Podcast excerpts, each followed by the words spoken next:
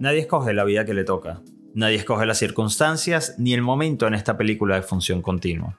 Atravesar la ciudad todos los días a cambio de un tímido salario, por ejemplo, no es una escogencia. Adelaila lo había estado haciendo durante los últimos 37 años de su vida. Tampoco es que haya sido una gratuita insensatez. Es que cuando los especialistas le dijeron que Juan Ernesto había alcanzado a los 7 años su tope de desarrollo intelectual, entendió claramente que le dijeron, olvídate del relevo generacional, por lo que optó por no pensar más en el tema. De eso hace suficiente tiempo como para haberse acostumbrado que bien visto, acostumbrarse también es una forma de escoger.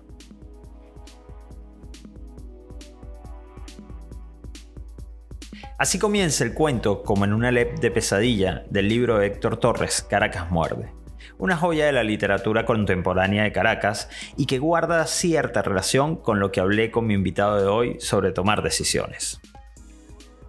Ahora sí, Bienvenidos y bienvenidas al primer episodio de Chamba Talks, un podcast donde conversaremos sobre lo que están haciendo amigos y personas que admiro en áreas como diseño, marketing, tecnología y negocios digitales en general. Ya me iba a olvidar de presentarme. Eh, mi nombre es Jeffrey Rey y durante los últimos años he estado trabajando en entornos relacionados a emprendimiento, innovación, diseño y agilidad. Eh, actualmente soy consultor en agilidad y lo que quiero es hablar precisamente sobre qué cosas están pasando allá afuera en el mundo laboral y quiénes son los protagonistas. En este primer episodio tendré como invitado a Manuel Ángel Redondo, un gran amigo y profesional que desde hace mucho tiempo viene trabajando de forma incansable y constante, guiándose por valores como la co-creación y la transparencia. Manu tiene una larga experiencia como locutor de radio. En paralelo ha pasado por el mundo de las agencias de marketing digital y ha generado contenidos en distintos proyectos audiovisuales. Desde hace poco más de un año ha estado dedicado a hacer crecer su web show Entre Grados y girar por Venezuela y varios países con su show de stand-up comedy. Fue este viaje laboral sobre donde giró la conversación. Ver una cara de Manu como una persona a quien la vida y sus decisiones lo llevaron a convertirse en una figura pública, humorista y también una persona de negocios, donde las responsabilidades van más allá de ser la cara pública de un proyecto. Si la entrevista te gusta, puedes dejar tu feedback en el reproductor de podcast desde donde nos estás escuchando. Y si quieres que nos mantengamos en contacto y saber sobre más invitados o temas que vamos a hablar, te invito a que nos sigas en Instagram arroba shambatalks.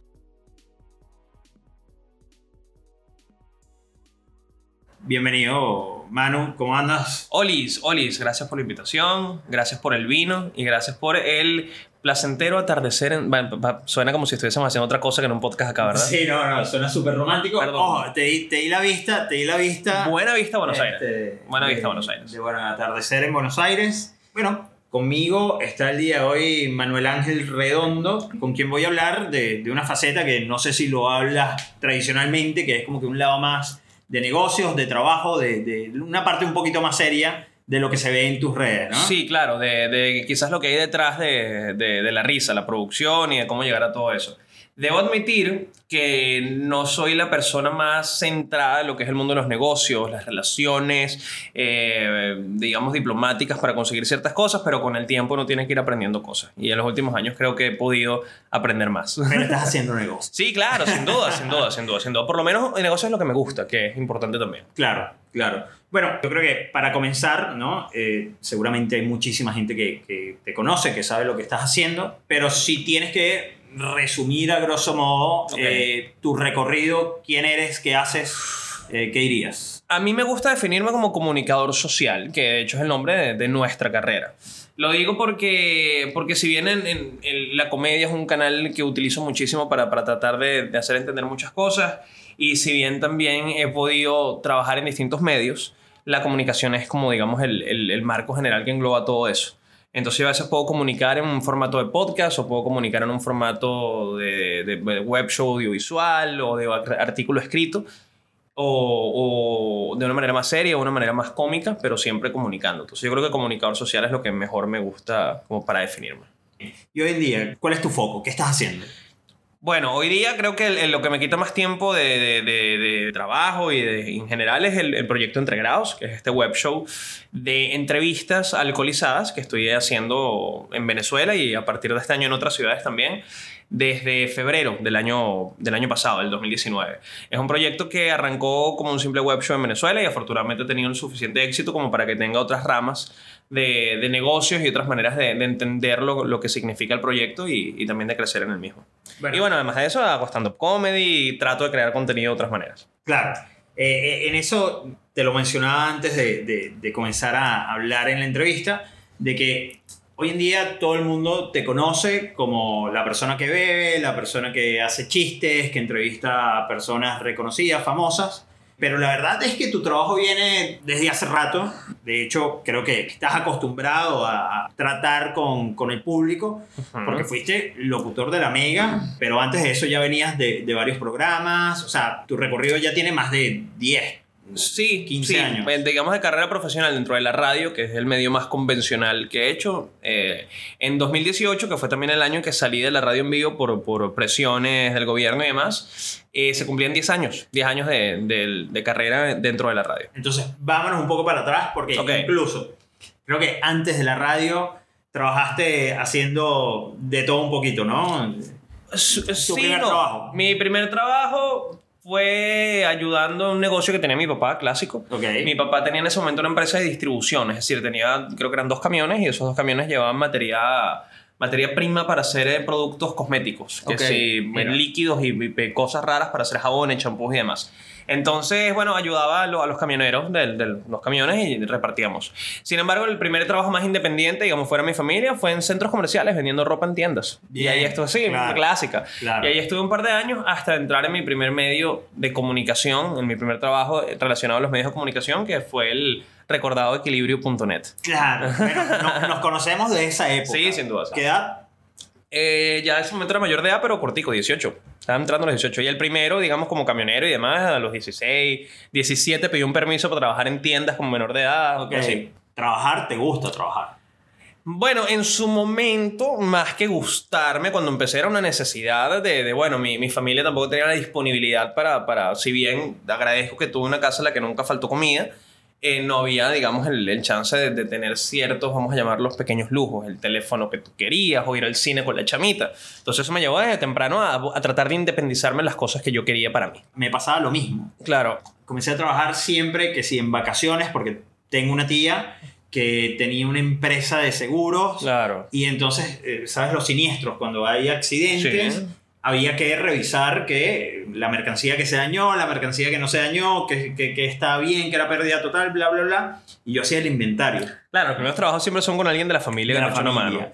Y con ese trabajo, cuando me gradué del colegio, yo me gradué chico, chico, tenía 16 años, tenía un siniestro en República Dominicana. Y yo viajé a República Dominicana ¡Wow! Hacer eso, Hacer ese inventario. hacer ese Qué inventario. loco. Afortunadamente en el camino creo que ambos conseguimos también trabajar en lo que nos gustaba, más allá de, de vender pescado o de vender ropa en centros comerciales, ¿no? Sin que creo que duda. también es un factor importante a la hora Sin de que duda. tú te dediques y, y trabajes, digamos, eh, comprometido con algo. Te tiene que gustar. Y, y ahí yo creo que eh, es sobre lo que va a girar un poco esta conversación, que es eh, el, el plantearse objetivos y el lograr, más que metas, diría resultados, ¿no? O sea, porque a veces uno se, se, se pone una meta, pero esa meta puede ser como que un techo, ¿no? Dices, bueno, llegué aquí y el que llegó ahí se conformó, se quedó ahí. Pero cuando uno trabaja para lograr resultados, es como que, bueno, mira, yo estoy trabajando, trabajando, haciendo esto, tengo este resultado y vamos a ver hacia dónde me lleva esto otro, ¿no?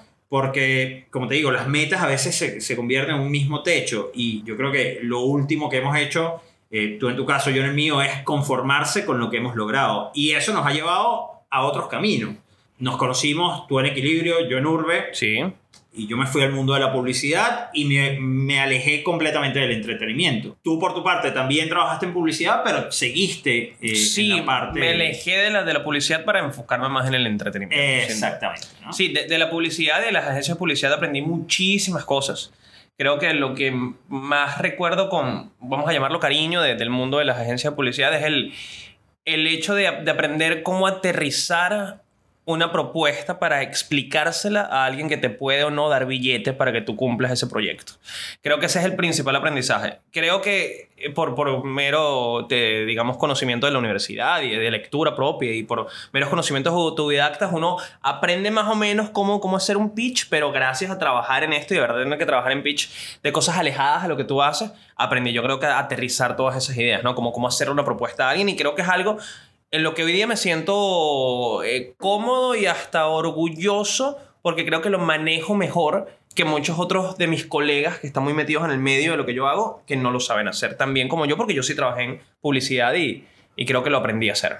Claro. Poder hacer una cosa. Y, y en ese sentido, cuando hay que armar una presentación, Sí, cuando hay que eso. armar un pitch, eres parte de esa conceptualización. Bueno, dependiendo del, del, del proyecto. Si es un proyecto mío, sin duda. Si es un proyecto que estoy asesorando, quizás no, no tanto. Pero, por ejemplo, no sé, entre grados o, o cualquiera de esos proyectos, sí, desde, desde un inicio uno está trabajando en el, en, en el pitch y en, y en aterrizar toda esa información. Muy envasado en, en esas cosas que aprendí en agencias y en publicidad.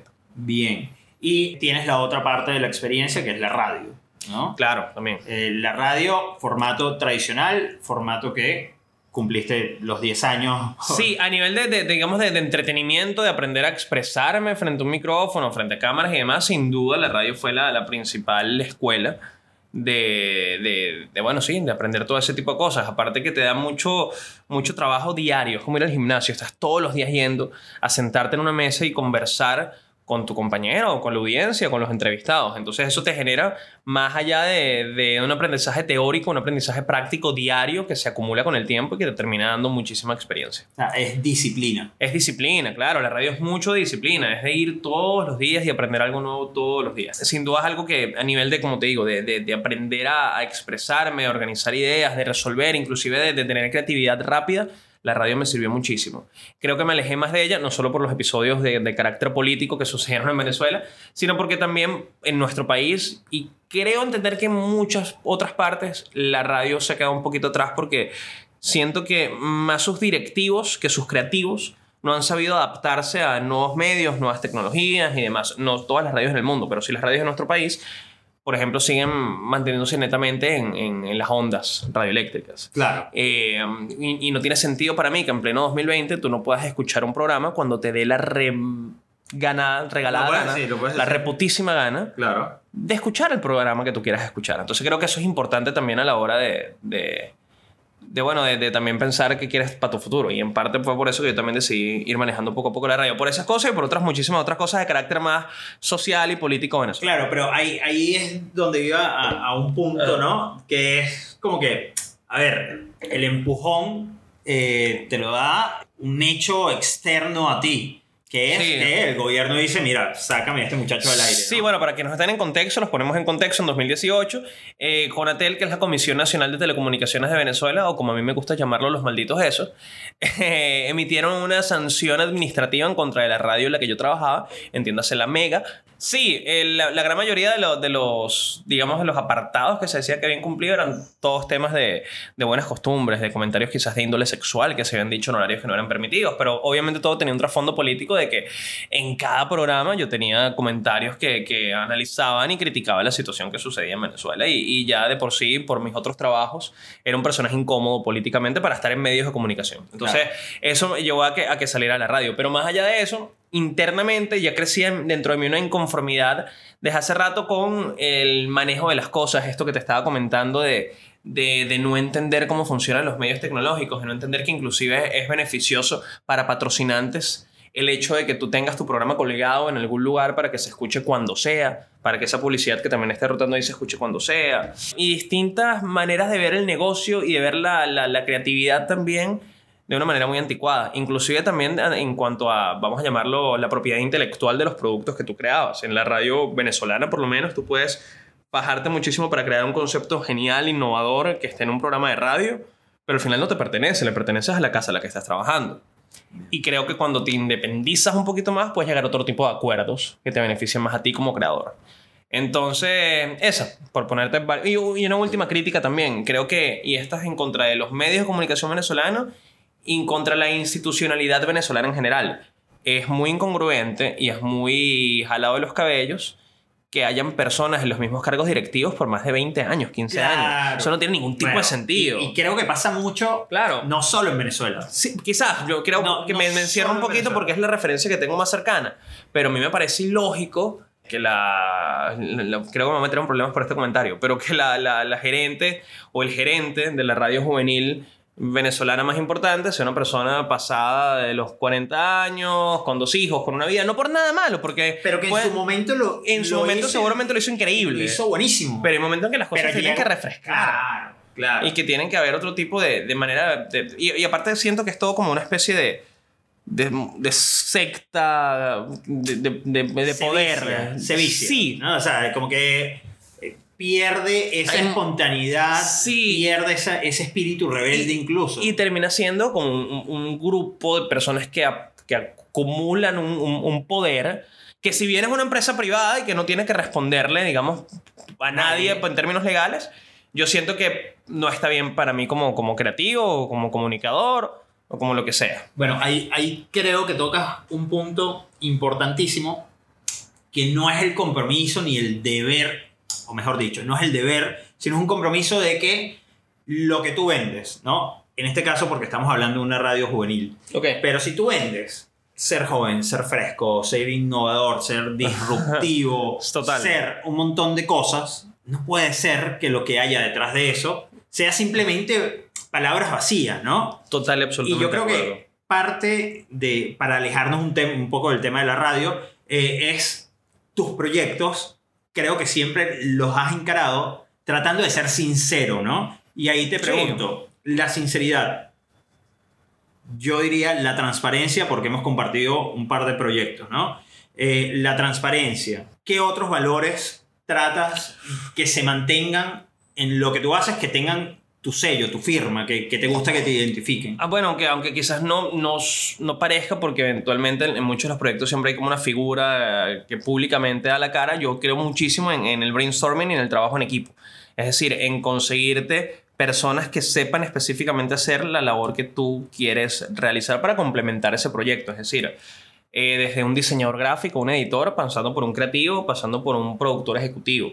Yo, yo creo muchísimo en eso, en, en- en tratar de, de- más allá de, de, digamos, de delegar responsabilidades, de, de crear en conjunto. Yo creo mucho en el, en el rebote de ideas y es algo muy, muy común, y me salta un poquito del tema, pero es muy común también dentro del stand-up comedy. La, la creación de, de- de la comedia de, de stand-up fluye mucho en, en- en el intercambio de ideas. Es decir, cuando tú rebotas esa idea que tienes, ese material que tienes con otro comediante o con el mismo público en el cual estás diciendo esas cosas. Y ahí vas, digamos, haciendo una retroalimentación muy fina. Y yo creo mucho en eso a la hora de hacer todos mis proyectos. Bien. Entonces yo diría que ese es un valor básico para mí. Yo antes de, de pensar en, en- en cómo llegar a cierta meta, veo qué equipo me puede ayudar a todo el mundo ganando a llegar a esa meta. Claro, eso es lo que, lo que repetimos mil y un veces en clases y, y en todo este entorno de innovación y emprendimiento y bla, bla, bla, que es la co-creación.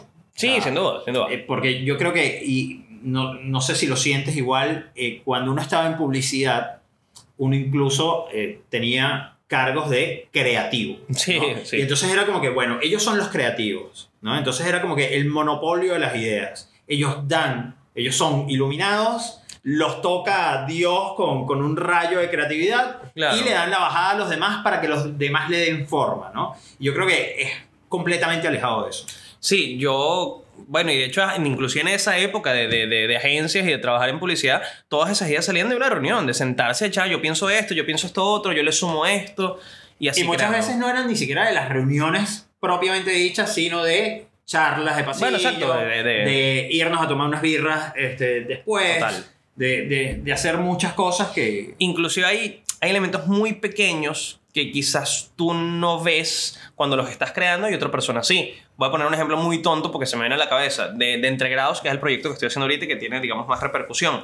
El eslogan, por así, por así decirlo, de Entregrados es eh, una botella, dos personas y una conversa con distintos grados de confianza y de alcohol. Eso yo lo escribí en el brief de presentación de Entregrados a la hora de presentarse a los clientes y demás. ¿Qué es Entregrados? Bueno, es una conversa de, con una botella, dos personas y, un- y una conversa con distintos grados de confianza y de alcohol. Punto. Enter. Nunca lo vi como un eslogan, como una, una declaración de principios. Uno de, de mis socios en el proyecto, Juan Carlos, fue el que dijo, epa, brother, esto es lo que tú vas a decir arrancando todos los programas y se lo vas a meter en la cabeza a todo el mundo. Y de ahí en adelante, sin que yo lo pensase de esa manera y sin reaccionar o darme cuenta, mejor dicho, que podría ser así, es la frase que todo el mundo me dice en la calle, es la Claro. frase que todo el mundo recuerda. Entonces, es un ejemplo muy tonto de quizás de detalles que tú no ves y gracias a trabajar en equipo puedes darte cuenta de ellos. Bien, ahí acabas de, de- de mencionar a Juan Carlos. Ajá. Y por otra parte está también John. Ya, John. eh, que bueno, que son tus socios, eh, aliados. Sí, en este proyecto. Y, y- y las otras mentes dentro de lo que es Entregrado, ¿no? ¿Cuán importantes son la gente que te rodea y los socios? Porque ya me acabas de decir que un valor importante es la co-creación. Sin duda el equipo. Bueno, si supieras que, a ver, el término sociedad lo digo ahorita con, con- con, digamos, con más propiedad por el hecho de que ya entre grados es una maquinaria que genera ciertas cantidades de dinero que ya representan responsabilidades de pagarles un equipo, de, de- más allá de dividirse la cochina. Entonces ya, ya, ya estamos en... en- podría decirse que estamos haciendo una pequeña empresa que tiene distintos derivados. Entonces, por eso es que yo pongo, digamos, esa, esa palabra de, de socio. Sin embargo, Daniel García y Roberto López, miembros de, en su momento del resort y los creadores de- conmigo de, de Viviendo al Mínimo, también eran mis socios, por, por así decirlo. Aunque socios. no ganamos ni un centavo por y eso. Que ya va, y, que, y que recuerdo de cierto modo, y lo digo con todo el cariño del mundo, porque Daniel y, y Roberto son hermanos, este, te frustraba. Te, frustraba sentir que, que, que algo que era Sí. realmente potencial, no sé si comercial, pero que tenía mucho potencial, como que se, se apagara, ¿no? Y se- Claro. se, apagara por cierto desdén. Sí, sí, sí. Eh, muy hippies los muchachos. Claro, ¿no? Bueno, y ellos lo saben. Sí, pero, pero sí, yo creo que duda hay, hay mucha importancia en, en- en- en el trabajo en equipo, como lo estamos diciendo, y en, y en, y en la sociedad. También hay otro, otro ah, me- punto de esto. Ya va, pero no, no te quiero interrumpir, pero como hoy en día Ajá. Manuel, un poquito más metido en el negocio, Ajá. un poquito más eh, responsable con finanzas, con equipos, con, con gente a, a- a la que le deben pagar y un montón de cosas, ¿cómo- ¿cuán importante ves que es esto de asociarse? ¿no? O sea, ¿qué, qué, qué patrones el día de mañana tienes cualquier otro proyecto y o qué características quisieras que, que tuviesen estos socios? Oye, es, es sumamente importante, más allá de, de- de a veces necesitar un apoyo económico que no puedas tener, a la hora de, dirigir un proyecto, poder delegar entre distintas cabezas o- y distintas cabezas que se dediquen a distintas cosas que sepan hacer bien cada uno por individual, es sumamente satisfactorio. Entonces yo diría con eso, una, comuni- una comunicación clara, eh, transparente siempre, cosas por escrito que desde un principio estén claras de, cómo son los acuerdos, para que no haya ningún tipo de, problema, ni económico, ni, moral, ni, ni cualquier cosa de esas. Entonces, eh, sí, obviamente es sumamente, sumamente importante. Y no como socios. ¿Te buscas mentores? Eh, oye, qué peludo. Me gustaría decir que sí, pero creo que no, no, no, o sea, no ando por la calle buscando mentores, buscando gente que, de la cual aprender. Creo que los mentores que busco hasta cierto punto son autores, son películas, son documentales, Ah, son mira. biografías, son referencias más que mentores. Ok. ¿Sí? Entonces creo que, que podría tener ese tipo de, digamos, de, de, de consejería externa, eh, no directa, porque no hay una comunicación directa, ni personalizada, pero creo que esa es la mayoría de las, de las digamos, el- las mentorías que podría buscar. ¿no? Tratar de buscar muchísimas referencias que me ayuden a, a apoyar la idea que tengo. Pero no, creo que las personas que quizás de las que haya aprendido, más que mentores, podrían haber sido simplemente amigos que han estado a lo largo de, de la vida por una razón u otra. Pero los buscas, o sea, a ver. Mm, o sea, busco las referencias. no- claro, pero. Manuel, Manuel decidió hacer stand-up. Nunca habías hecho stand-up, No. ¿no? Eh, y decidiste hacer stand-up y me imagino que te sentaste a escribir un rato, hiciste un montón de cosas, pero luego, luego ¿qué? ¿No? O sea, ¿quién se lo muestro? ¿O Ma- qué más, bu- más que buscar entorno, perdón, más que buscar un mentor, busco trabajo en equipo. Busco con, con quién puedo compartir esta, esta experiencia y trabajar en conjunto. Por ejemplo, desde que empecé a hacer stand-up, he estado en una alianza creativa muy, muy de pinga, como decimos en Venezuela, con Josué Ochoa, que es un comediante venezolano eh, de San Juan de los Morros. Yo considero que es un comediante increíble a nivel de, de stand-up comedy. No sé si sea el- el- la, la mente más brillante a la hora de, de ser un creativo o de ser una personalidad o un artista en redes, pero a nivel de stand-up comedy siento que es un- una bestia. Y ha sido con él con quien quizás he tenido más intercambio de ideas. He hecho equipo, más que buscar un mentor, he hecho equipo. Y, entre, y bueno, como menciona Josué, menciono también otros compañeros los que he tenido el chance de compartir muchas tarimas a nivel de stand-up, que es la pregunta que hiciste. Alessandra Hamdam, Gabo Ruiz, eh, etc. Hay proyectos que se han dado de forma orgánica, andan solos, ¿no? O sea, se viralizó porque tocaron una fibra bastante sensible, tenía un techo, pero es que se dio orgánico, pero tal vez si pullaban un poquito más. Ponemos en contexto tu audiencia de que es viviendo al mínimo, o suponemos que lo van me a parece, saber. Me parece buenísimo. Sí, adecuado, ok. Viviendo al mínimo. Corto documental editado en el año 2016, hecho o protagonizado por, por esta sensual voz que escuchan y producido por el Resort. El Resort eran los, caballeros que mencionamos hace minutos, el señor Roberto López y el caballero Daniel García, a.k.a. Diamantero. Eh, en 2016 me llegan en casa de Jeff por una propuesta de que querían hacer eh, una especie de reto en el cual una persona se alimentase con el equivalente al salario mínimo del venezolano de un mes. Eh, en esa misma conversación dijimos, en un mes es una locura, nos vamos a morir, vamos a reducir un poco ese tiempo, lo llevamos una semana. Y bueno, de eso básicamente se trató el documental. Es un, documental en el que yo trato de sobrevivir únicamente alimentando, únicamente, o sea, comer únicamente con el equivalente al salario mínimo del venezolano de ese momento, del año 2016. Eh, y bueno, se hizo sumamente viral, tuvo una muy buena aceptación y, estuvo bastante chévere. Creo que es uno de los trabajos también por los cuales mucha gente me recuerda. Era disruptivo. Sí, creo, que, creo que más era, era, era el, tono con que se tocó. Era un, era un tema muy complicado de entender, que era la, la economía venezolana de una, de una perspectiva mucho más digerible, que era, el, era un chamo de veintipico de años tratando de comer con esa plata en la calle y tratando de resolver su vida. Entonces creo que hacerlo tan, tan terrenal ayudó a que fuese tan viral. Claro.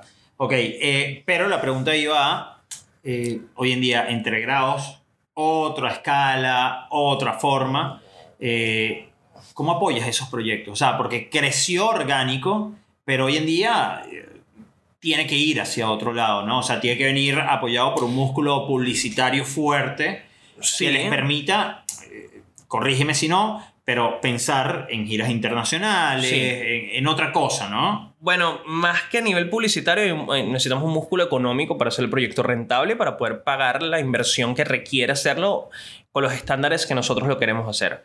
Entonces eso sería que, digamos, lo, lo, más complicado, porque a nivel de publicidad, para ser honesto, nos valemos netamente por los momentos de nuestras redes sociales, porque afortunadamente el proyecto ha sido sumamente viral. Pero no invierten. Bueno, sí, claro, en, ah. publicidad en Facebook y en, Instagram, claro, por supuesto, sin duda.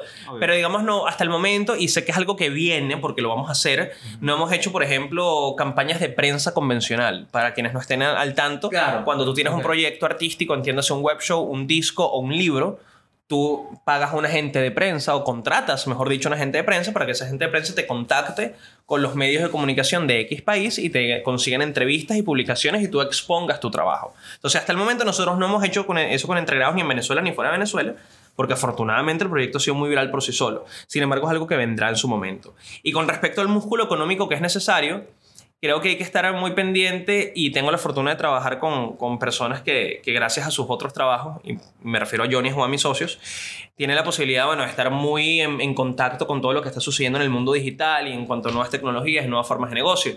Entonces creo que en conjunto con los otros creadores de contenido venezolanos, ahorita somos los primeros que estamos usando eh, Patreon como una plataforma, digamos, vital para el proyecto que estamos haciendo. Quienes no lo conozcan, Patreon es una plataforma que te da la posibilidad de que tú cobres una suscripción mensual a tus usuarios a cambio de algo exclusivo que tú les das. En nuestro caso es cierto contenido exclusivo. Entonces Patreon, por ejemplo, es una de esas plataformas económicas que nos permiten seguir adelante. Yo quiero que tú, si nos puedes contar, eh, comentes un poco detallado cómo es el proceso de entre grados y Patreon. Porque yo se lo explicaba a amigos aquí en Argentina y me decían, mentira, es imposible que, que, o sea, que haya crecido tanto y que haya gente que esté dispuesta a esto, ¿no? Yo creo que el venezolano tiene como un vínculo ahí emocional. Hay, muchos factores. Sin duda el factor venezolano juega un papel importante dentro de esta ecuación porque hay mucha nostalgia, hay mucha necesidad de conectar con lo tuyo cuando estás en Siberia, en un frío espantoso, desconectado de tu entorno y alejado de tu familia. Entonces creo que esa hora de conectarte con un contenido en el cual hablan como tú y hablan de las referencias que tú conoces, te hace sentir muy en casa. Entonces sin duda el factor venezolano es súper, súper, súper importante. Pero más allá de eso, yo creo que también, y en líneas generales, los la, digamos, la, la, manera en que las personas consumen contenido está evolucionando todos los días. Lo, lo, hablaban en estos días, no sé cuándo salga esto, pero recientemente fueron los Golden Globes y parte del tema en discusión era esto de que, de que todas las películas están en Netflix y ya no, hay, no están hablando casi de cine ni de televisión convencional. Entonces, eh, basado en eso, creo que, que, que, es muy importante buscar maneras de, de, de saber evolucionar el proyecto y adaptarlo a esto. Patreon ha sido una de ellas, sin duda alguna. Bien.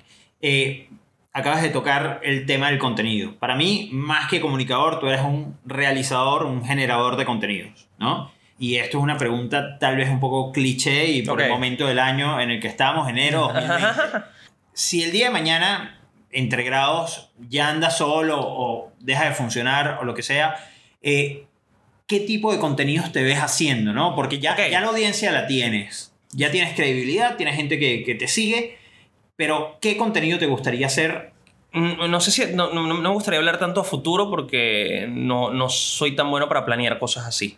Creo que trabajo mejor en, en cuanto a metas más cercanas. Entonces, la meta más cercana por los momentos es tratar de despegarme un poquito de lo que significa entregrados, es decir, no dejar de trabajar en entregrados ni, ni de seguir alimentando, digamos, ese, esa bola de nieve que sigue creciendo sino, sino tratar de ir cosechando una comunidad de personas que se acerquen más a lo que yo digo, a mi manera de pensar, a mi manera de, generar cosas y de, comunicarme, sin la necesidad, bueno, del, del, factor del alcohol ni el entrevistado que se tenga. Entonces, por los momentos, para el año que para este año en curso, quiero hacer otro proyecto audiovisual que, que trate de ser un poco más orientado en cuanto a mis opiniones y mis cosas para tratar de crear una comunidad más fiel que me siga a mí y que me comparta conmigo, digamos, a nivel de, de, shows y de encuentros en, en, todo el mundo. Entonces, lo que se viene directamente es eso. Aparte que a título personal, y lo digo, no, no, he dicho esto nunca, pero lo puedo decir acá, yo creo que Entre Grados es un proyecto que no tiene una larga vida de duración. Yo creo que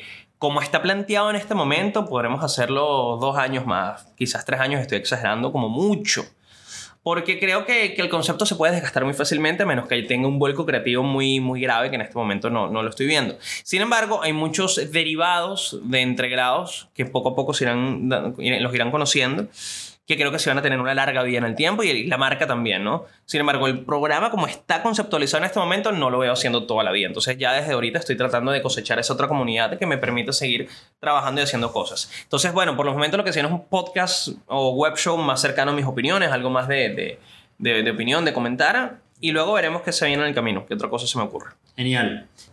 Entre grados Digo entre grados nuevamente porque es el proyecto claro. más masivo que, que, has tenido al momento. Eh, la parte analítica, la parte de sentarse a no solo a crear, sino a analizar, ¿no? O sea, hoy en día se habla mucho de data. Hoy en día se habla de, de, que, bueno, que tenemos que dejar de hablar de suposiciones porque ya no hay suposiciones. Lo que hay es desconocimiento tal vez de lo que está generando, ¿no? Sí, cierto. Existe eh, ese, ese trabajo, eh, porque son un equipo, lo digo, ¿no? Sí, afortunadamente, como te había dicho, yo me, me alié con, con una gente que, que, tiene una experiencia por, por su trabajo previo con muchísima... Eh, con muchísimo trabajo en, en, medios digitales y con muchísima publicidad de medios digitales. Entonces el análisis de data para, para, para, el equipo con el que trabajo era algo que ya estaba contemplado desde un principio y, y aunque quizás admito que yo no lo hubiese considerado desde el momento uno, porque no es algo en lo que yo me dedique directamente, agradezco muchísimo que haya un equipo que forme parte de, de, entregrados que lo haga. Y por ponerte un ejemplo muy rápido, a la hora de, de tú tener una, una lectura de, de, ese tipo de cosas de data y de los comentarios, de los likes y demás, puedes saber cómo adelantarte a hechos. Y creo que eso es lo más importante. Por ejemplo, en la primera, segunda temporada de Entre Grados, el comentario más recurrente que recibimos, aparte del web show, estaba nuevo. Entonces estamos aprendiendo a entender qué era lo que estaba pasando. Vimos que mucha gente sentía la, la, necesidad de ver el programa bebiendo alcohol, que es lo que hacemos en el programa. Es decir, generaba lo que llaman en el mundo del marketing una necesidad de consumo o una oportunidad de consumo. okay. Entonces, en base a eso, ya en nuestra mente, desde la primera temporada, y lo terminamos haciendo para la tercera, habíamos dicho, hay que hacer este show en vivo con público y que el público beba. Eso era una, una premisa que teníamos en mente. Entonces, bueno, ya para la tercera temporada hicimos la primera temporada en vivo. La, la premisa fue beberemos todos juntos. Y ha sido uno de los factores que también ha hecho el proyecto mucho más rentable porque nos dio la oportunidad de abrirnos del estudio a las tarimas de teatros y de bares en Venezuela y, a partir de este año fuera de Venezuela, en el cual podemos presentar el, el proyecto en vivo y cobrar una entrada claramente y hacerlo más rentable. Y eso fue gracias a la data, es lo que quería decir. Claro, gracias no. a esa lectura de decir esto, ah, para allá vamos. Y eso, eso creo que, que, que en realidad es la parte clave, eso es lo que puede diferenciar a un proyecto realmente de, de, bueno, de seguir, de seguir un formato normal o decir, aquí hay algo, ¿no? Eh, creo que eso que decías de la nostalgia hace un rato, Sí, o sea, ver gente que se sirve un trago un domingo. Ya, ya, ya recuerdo que en, que en ese momento lo del tema de la nostalgia surgió por lo de Patreon, que estamos hablando de Patreon, que creo que, que al final, que bueno, que decías que, que es difícil de entender para, para los argentinos acá en Buenos Sí, Aires. yo, eh, yo se lo he Sí, mencionado no, gente aquí. Lo, lo digo porque si bien entiendo porque es un producto muy específico, ya estamos acostumbrados a pagar suscripciones mensuales para distintas vainas. Lo- yo lo hago en Spotify, lo hago con Netflix, que aunque tengo una gran variedad Claro. de consumo, no, yo, yo creo que depende también de, de lo que tú quieras ver, porque por ejemplo a la hora de ver conciertos, por ponerte un ejemplo, tú compras las entradas de los conciertos a los que tú quieres ir. O los shows a los que tú quieres ir, por poner un paralelismo un tanto alejado, Sí. pero, pero es parecido. Pero digamos, eh, y esto ya para entender un poquito más, eh, a ver, ustedes ven grandes curvas, no solo de crecimiento, sino de abandono en lo que son los tiers de Patreon. Sí, claro, sin duda, sí nos pasa. Nos pasa y, y hicimos hace no mucho una reestructuración de todo el contenido Patreon precisamente para, para evolucionar a la par de lo que vemos, porque si nos quedamos haciendo lo mismo sin, sin, sin recibir o sin, o sin modificar las cosas que hacemos en base al feedback recibido no tiene sentido. Entonces, en, en cuanto a Patreon, eh, sí, hace no mucho que reestructuramos lo, que estábamos ofreciendo para tratar de entrarnos en lo que suponemos que más funciona ahorita. Si te soy sincero, lo que más funciona ahorita, a mi parecer, y lo que he visto ejemplificado en colegas también que hacen lo mismo, es ofrecer el mismo contenido que estás dando, pero exclusivo para Patreon. Es decir, sacar capítulos completos exclusivos. Sin embargo, no está estipulado para nosotros hacerlo por el momento, pero sí estamos sacando contenido solo exclusivo para Patreon. Entonces, por ejemplo, hay dos web shows hijos de entregrados que solo salen para Patreon, que son Ah, contenidos únicos de Patreon para la comunidad que paga eso. Uno se llama Eriquita te enseña, que es, es donde mi co-host slash bartender Erika nos enseña a hacer tragos y monchis y demás. Es un Ah, eso ni sabía que Eso, existía. esto, eso está solo en Patreon si tú pagas Patreon. Obviamente y hay otro- te diste cuenta de que no, no sí, estoy no, en no, estás en Patreon, gracias Qué por feo.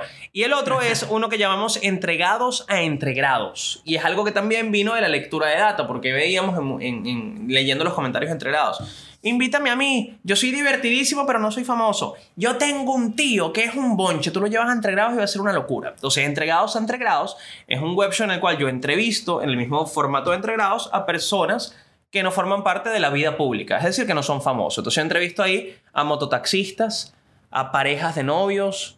La última grabación que hice antes de viajar para acá, para Argentina, fue a una mamá y a su hija. Entonces, ese tipo de cosas las ofrecemos solo para, para Patreon, más allá de otras cosas que también damos. Ok, ok. Entonces, yo creo que en base a eso, ya tú como fanático del proyecto dices, eh, papá, yo sí quiero ver eso, yo lo quiero pagar, yo quiero, ver, yo quiero conocer qué es eso. más, que, más que pagar eh, por verlo, es por ser parte. Claro, por ser parte. No. Y bueno, más allá de eso, sí, bueno, ejemplificándolo con- en, en comparación con, con los demás creadores de contenidos cercanos a nosotros, es decir, venezolanos, algunos comediantes que están haciendo esto, en la gran mayoría de los tiers son muy accesibles, es decir, van de, oscilan entre los 2 dólares y los 5 dólares los más baratos. Ok. Y los, bueno, los más caros ya, ya sí dependen del, del contenido que te ofrezcas, pues. Claro. Bien, y en eso eh, viene la otra parte, ¿no? La ola de gente que seguramente pasa siempre, que dicen, ah, no, ese formato está buenísimo, yo voy a hacer lo mismo, ¿no? Han visto que se ha replicado, incluso ustedes han sido acusados de eh, hot wins, ¿no? Hot Ones se llama, Hot, Hot Ones. Ones, Sí. eso. A ver, a mí, a mí y X. O sea, en realidad creo que hoy en día la, la parte de hacer cosas, o sea, la palabra original en realidad no es tan original, ¿no? Creo que la misma co-creación no Sí. te permite porque el background de cada quien A ver. Lo alimenta de, de- distintas referencias, ¿no? Sí. Bueno, yo creo que en, en particular con, con el tema de, de Hot Ones, sí, em, yo creo que de verdad hay que ser o muy malicioso o muy ignorante para tratar de, de comparar directamente ambos proyectos porque, por un lado, siento que uno no comemos pollo frito, eh, picante, que es, digamos, la primera parte. Y más allá de eso, yo creo que no es lo mismo adaptar un formato o una estructura a todo el contenido. Si yo comiese alitas picantes, fue una locura, que de hecho existe el programa de gente comiendo alitas picantes en, creo que es en México. La Ah. copia exacta de Hot Ones existe. Ok.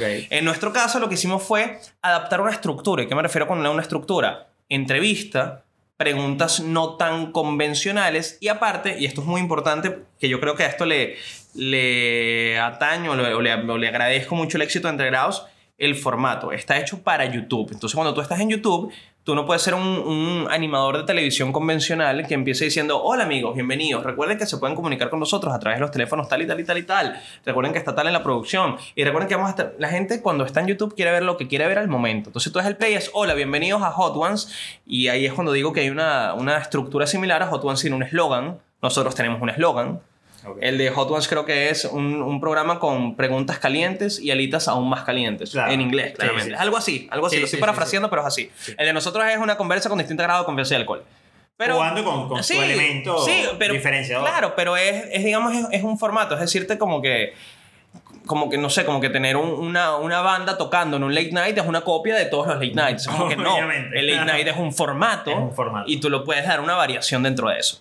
Entonces, por ese lado, en el, en el punto específico de Hot Ones, que ha sido muy mencionado, me parece que es una completa desfachatez. Y por el otro lado, con respecto a, a que si hemos visto que gracias al éxito ha habido muchas variaciones, sí, sin duda. Eh, más allá de eso, hemos- visto mm, yo creo que por más creadores de contenido muy, muy ingenuos Claro. que tratan de, de recrear lo mismo sin, sin pensar en las consecuencias. Gente es que ahorita con, el- con, el, con la tecnología, el internet, sabemos que cualquier persona desde su casa tiene la posibilidad de prender una cámara y comunicarse con el mundo.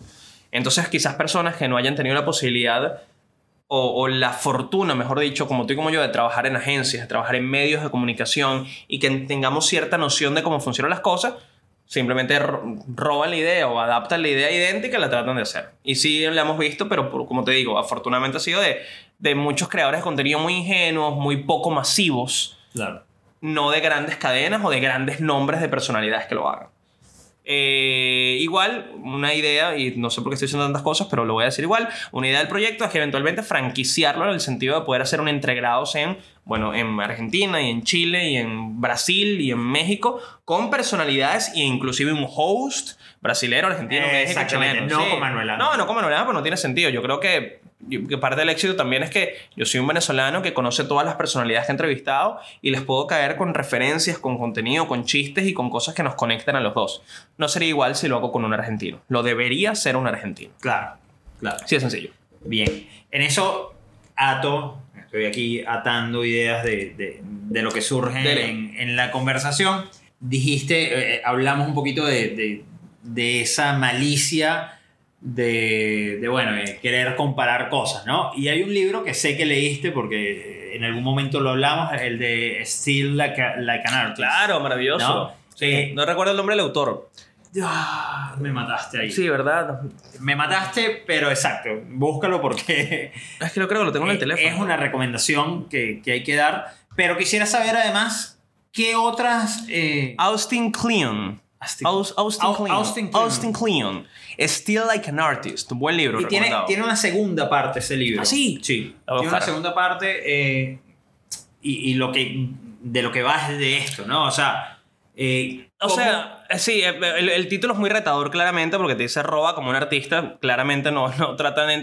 Bueno, aunque utiliza mucho el verbo robar, pero en su propia apreciación o definición del término robar. Habla de que, de que estamos en un mundo en el cual podemos, eh, en base a conceptos, generar otras cosas. En base a referencias, no copiarlas, sino agarrar lo mejor de eso. Pero es que es, es exactamente lo mismo. Una, un- una, Robar. Sí, una, una frase que, una frase que a mí me quedó en la cabeza de ese libro durísima es que, a ver si, a ver si lo parafraseo bien, tú no deberías, eh, digamos, hacer lo que tus artistas favoritos hacen, sino deberías tratar de ver como tus artistas favoritos ven. Estoy parafraseando, pero más o menos por ahí va la idea. sí, es decir, más allá de robar el producto que hizo fulanito de tal, lo que tienes es que buscar cómo emular o cómo copiar su manera de ver las cosas. ¿Qué los inspiró? ¿Qué lo ¿Qué- inspiró? Para ver de qué manera tú, en base a esa visión que tiene esta persona, puedes crear tu propia visión. Claro. Entonces, de eso va el, el libro y es muy interesante. Si lo llevamos al mundo del deporte.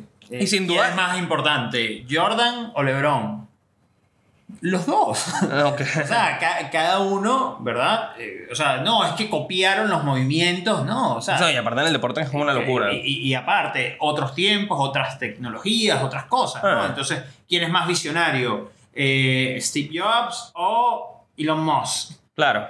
No, no son comparables, ¿no? O sea, creo, creo Y que- hasta cierto punto, bueno, no sé si este es el caso, pero hasta cierto punto no, no debe ser tampoco competencia. Es Para decir, nada. es creación de contenido y es generación de cosas y, y- y que una cosa sea exitosa no necesariamente implica que otra cosa no lo sea. Menos en este momento del mundo en el que vivimos que cualquier persona tiene la posibilidad de ver lo que le dé la refundada gana desde su computadora. Sin dudas, sin dudas. Bueno, eh, tú tienes tus juegos en, en entregrados. ok. Yo voy a tener el, el mío. Esto es totalmente experimental. Veamos. Porque, bueno, nada, la, la- la idea es jugar un poquito a, a cómo, o sea, la idea de esto, además de tener una conversación que las personas puedan escuchar, es que se puedan llevar consigo eh, herramientas y decir Cool. como que, bueno, yo soy una persona de negocios o yo quiero emprender o yo quiero hacer cosas, ¿qué cosas tengo que tomar en consideración? ¿no? Eh, este juego eh, lo saco de, de un juego, valga la redundancia, que se llama 75 herramientas para el pensamiento creativo. ¿no? Ok. Eh, se divide en cuatro etapas y voy a agarrar una que eh, viene de la primera etapa, que es la identificación de problemas. ¿no? Ok. En el design thinking eh, siempre se habla de identificar problemas. ¿Por qué? Porque los problemas son las cosas que necesitan solución. En el caso de entregrados, yo me imagino que de repente ustedes no lo pensaron así, pero se dieron cuenta de que habían personas que, habían que tenían cierta nostalgia, que tenían eh, cosas que los ataban a Venezuela y Sin duda una premisa es de crear contenido es, bueno, hay muchos venezolanos regados que quieren acceder a contenido que los conecte con sus raíces. Exactamente. Sí, en ese, en ¿no? ese caso sí. Y una vez que vieron que había el nexo, potenciar eso, ¿no?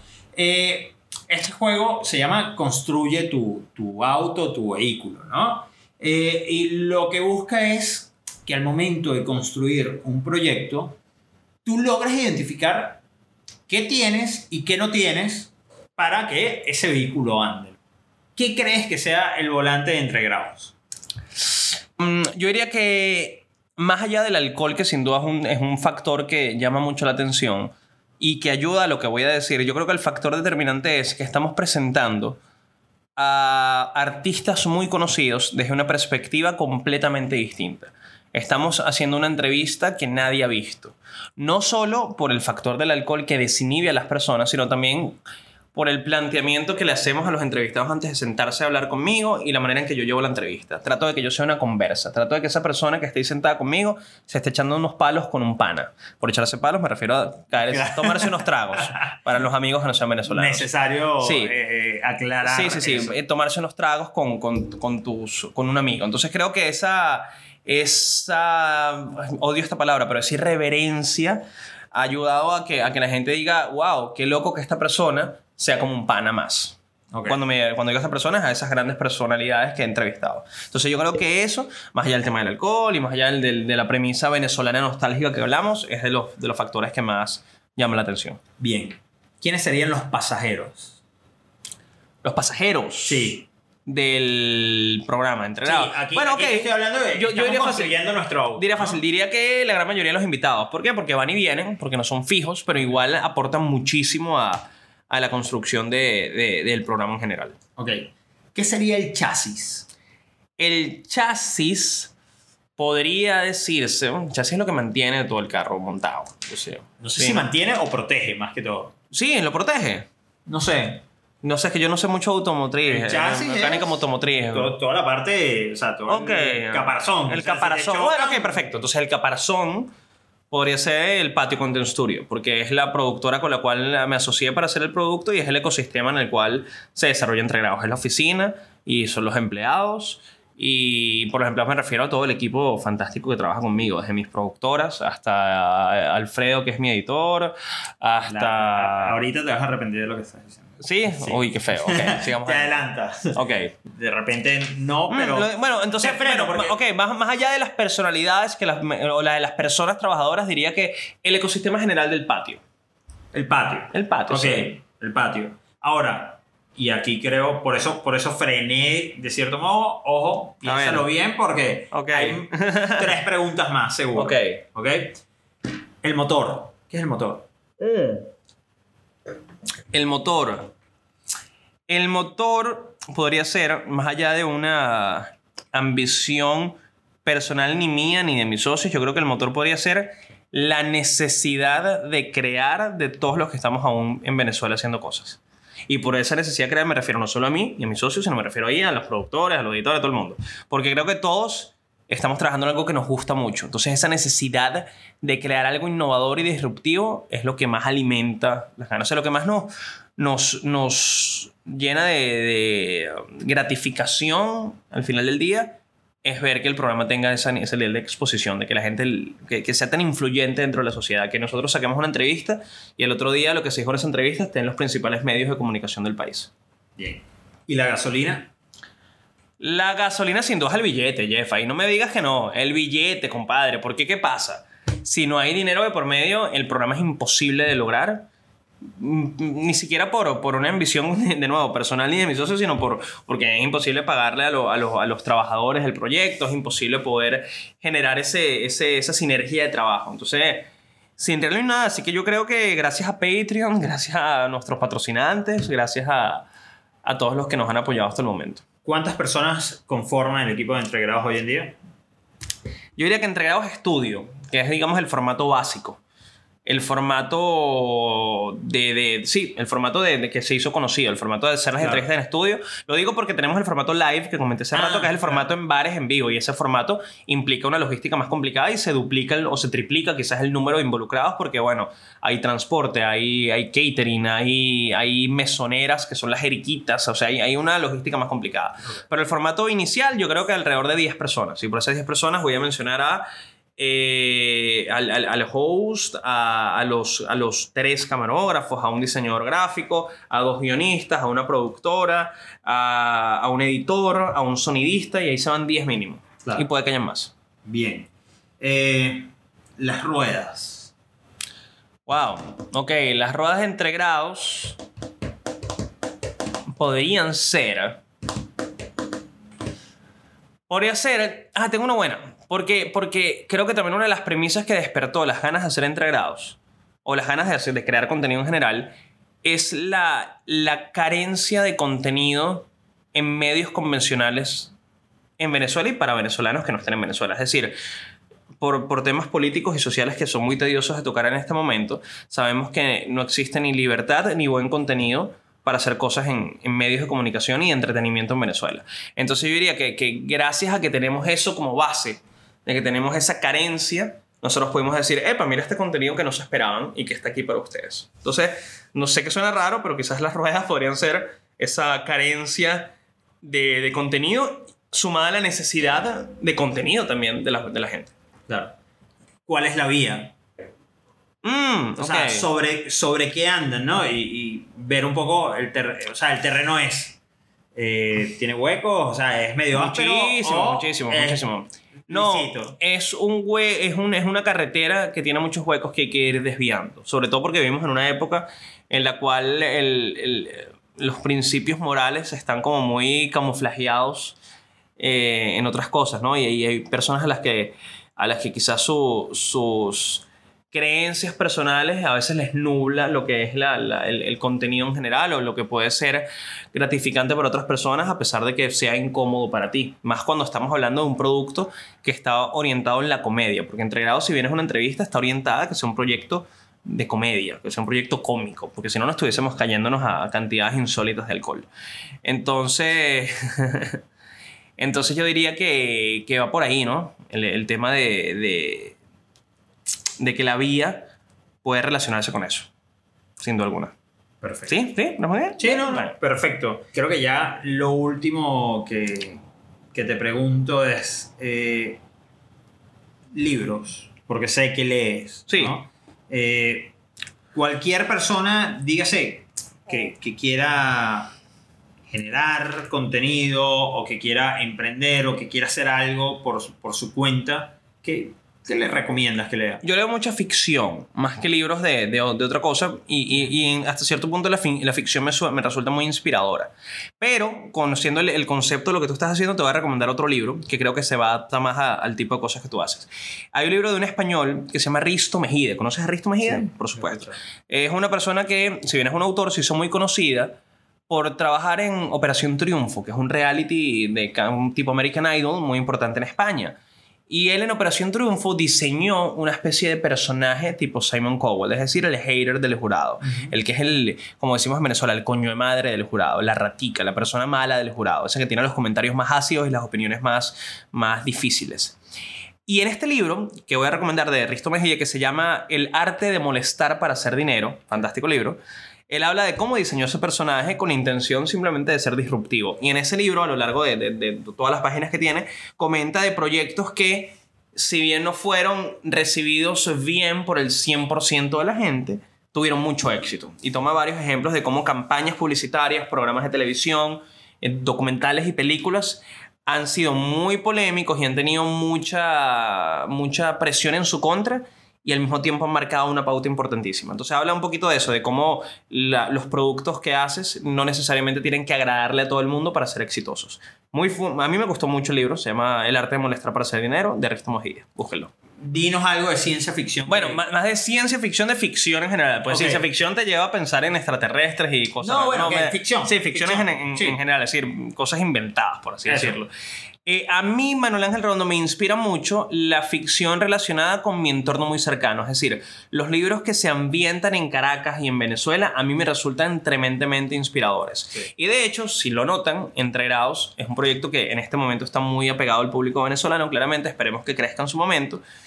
Pero yo, pero bueno, es un, es un programa con un lenguaje muy venezolano, con referencias muy venezolanas y demás. Yo soy de los que cree que mm, más allá de, de ser originales hay que ser singulares.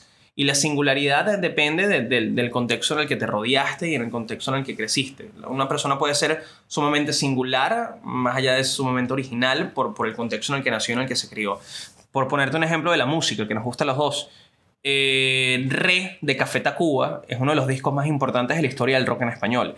Y es un libro que tú casi que tienes que tener un posgrado en mexicanismos para poder entender lo que se dice en ese, en ese disco, porque las letras son sumamente mexicanas y aún así fue muy influyente.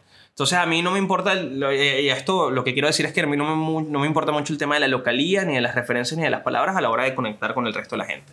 Y para responder tu pregunta más concretamente, yo diría que, bueno, el clásico libro venezolano caraqueño es Pim Pam Pum de Alejandro Rebolledo, que si no lo han leído están perdiendo mucho su tiempo, porque es un libro que, a pesar de que fue escrito en una Venezuela de los 90 pre-Chávez, es muy parecido a quienes somos. Muy, Muy, parecido a quienes muy. somos y cómo pensamos y cómo actuamos. Sí. Y hay una- un autor que conocí más adulto en mi vida, que también juega muchísimo con eso, que se llama Lucas García Paríses, también venezolano, y ha escrito libros como Rock and Roll, como El Reino, como La Feria de las Bestias, eh, um, y como Payback también. Son libros buenísimos y también juega muchísimo con, con las referencias y con esa cultura venezolana, caraqueña, quizás hasta cierto punto, que tú conoces muy bien y que te permite también saber cómo a partir del- de, lo más básico y lo más cotidiano crear cosas interesantes. Entonces, bueno, y tienes un par. Bien. Si tuvieses que invitar a una persona eh, a, a tener esta misma conversación, eh, ¿a quién me recomendarías? Para, para- para que venga, sí, a- aquí a esto que estoy comenzando, que todavía no tiene mucha forma, pero que, que quiero darle continuidad, ¿no? Te voy a dar dos nombres y creo que son logrables, por eso te los voy a dar. Y porque hasta cierto punto están muy cercanos a mí, Ok. es decir, a la comedia. Te voy a decir dos nombres de comediantes, porque, Bien. para que sean más cercanos a nosotros. Genial. Uno vive acá que es Nanutria. ¿Y por qué te voy a decir el nombre de Nanutria? Porque es una persona que a mi, a mi juicio ha sido sumamente inteligente a la hora de saber seguir creando contenido relacionado a él, a su marca, a su voz, a su manera de expresarse, a su Ok. manera de ver las cosas. Ok. Y en base a eso, es una persona que es un trabajador independiente, es decir, es un artista que vive de, de hacer podcast y de hacer stand-up comedy a una muy temprana edad y me parece que, que es, es bastante valioso eso. Aparte que creo que es una de las voces que a mi juicio también creo que va a ser muy importante en el stand-up y en la comedia a futuro. Entonces creo, y, y como él crea contenido y como conecta con su audiencia, él me parece que es algo muy de nicho que podrías tocar, de cómo alguien conecta con su nicho. Sí, siempre me han dicho que es una persona muy inteligente. Sí, claro. Lo conozco de, de, de Yo sé, pasada, sé. pero no, nunca. No, ¿Tú lo votaste de una fiesta o él te votó? No, tú lo votaste de una fiesta. No. ¿O él te votó una fiesta a ti? Fue a No, mí. él te votó una fiesta a ti. No, fue a mi casa a una fiesta. Y tú lo votaste a la fiesta. No. nunca lo ¿No voté. lo mandaste a callar? Ok, algo así yo había recordado. Está bien. Y el otro, y creo que es, bueno, voy a jugar aquí al, al factor eh, de lo que está sucediendo, es decir, lo que está más candente en las redes. Oye, y también en torno a la comedia, yo creo que José Rafael es un tipo Uf, con el cual puedes hablar muchas cosas porque hablando de la singularidad, Rafael, José Rafael y Nanutro también, pero José Rafael es uno de los tipos más singulares que conozco. Sin duda. Es decir, es un tipo que ha, ha logrado, ha logrado crear una, una especie inclusive de magia alrededor de, de qué es él y lo que representa. Sí. Y ha conectado con una cantidad de gente que es súper fanática acérrima de él. Sí, Entonces sí, creo sí, que... Y, y bueno, yo he tenido pro- proyectos y productos que para mí han sido muy transgresores. Lo de eh, Caminantes, Caminantes que fue su, su web show en el cual, bueno, web show, documental, como lo quieran llamar. A mí me pareció que es un trabajo de comedia súper transgresor y súper importante a futuro. O sea, Y súper inteligente. es un documento Sí, sí, y aparte sí. en- enmarcado en la comedia, pero es un documento periodístico increíble. Entonces es un chamo que, que podrías hablar con él. Y bueno, ahí te dejo los nombres. Genial. Bueno, Manu, este, no sé, creo que tocamos un montón de temas. De Para mí, increíble comenzar eh, este, este proceso eh, contigo y bueno, gracias por estar acá. Bueno, que, que nos encontremos en, en meses o en años acá en Buenos Aires y que ya sea un estudio con asistentes, directores. Gracias. Gracias a ti. Estaremos en contacto. Muchísimas gracias a Manu por su tiempo y por la conversación que tuvimos y a ti por quedarte hasta el final de, de este episodio. Espero que te haya gustado y que hayas encontrado herramientas y puntos de vista que te sumen a tu chamba del día a día. Esa es la idea de este espacio. Eh, en las notas del podcast vas a encontrar los links de interés, las recomendaciones, algunas cosas especiales que, que conversamos y recuerda que cualquier tipo de sugerencia, feedback que quieras dejar, lo puedes hacer a través de la plataforma por la cual estás escuchando este episodio o a través de las redes sociales, eh, en este caso Instagram, arroba chambatalks. Muchísimas gracias nuevamente, de verdad que estoy muy contento por sacar este primer episodio. La semana que viene estaré publicando otro episodio, así que puedes suscribirte y seguir escuchando nuevas conversaciones y experiencias en Chamba Talks. Nos vemos.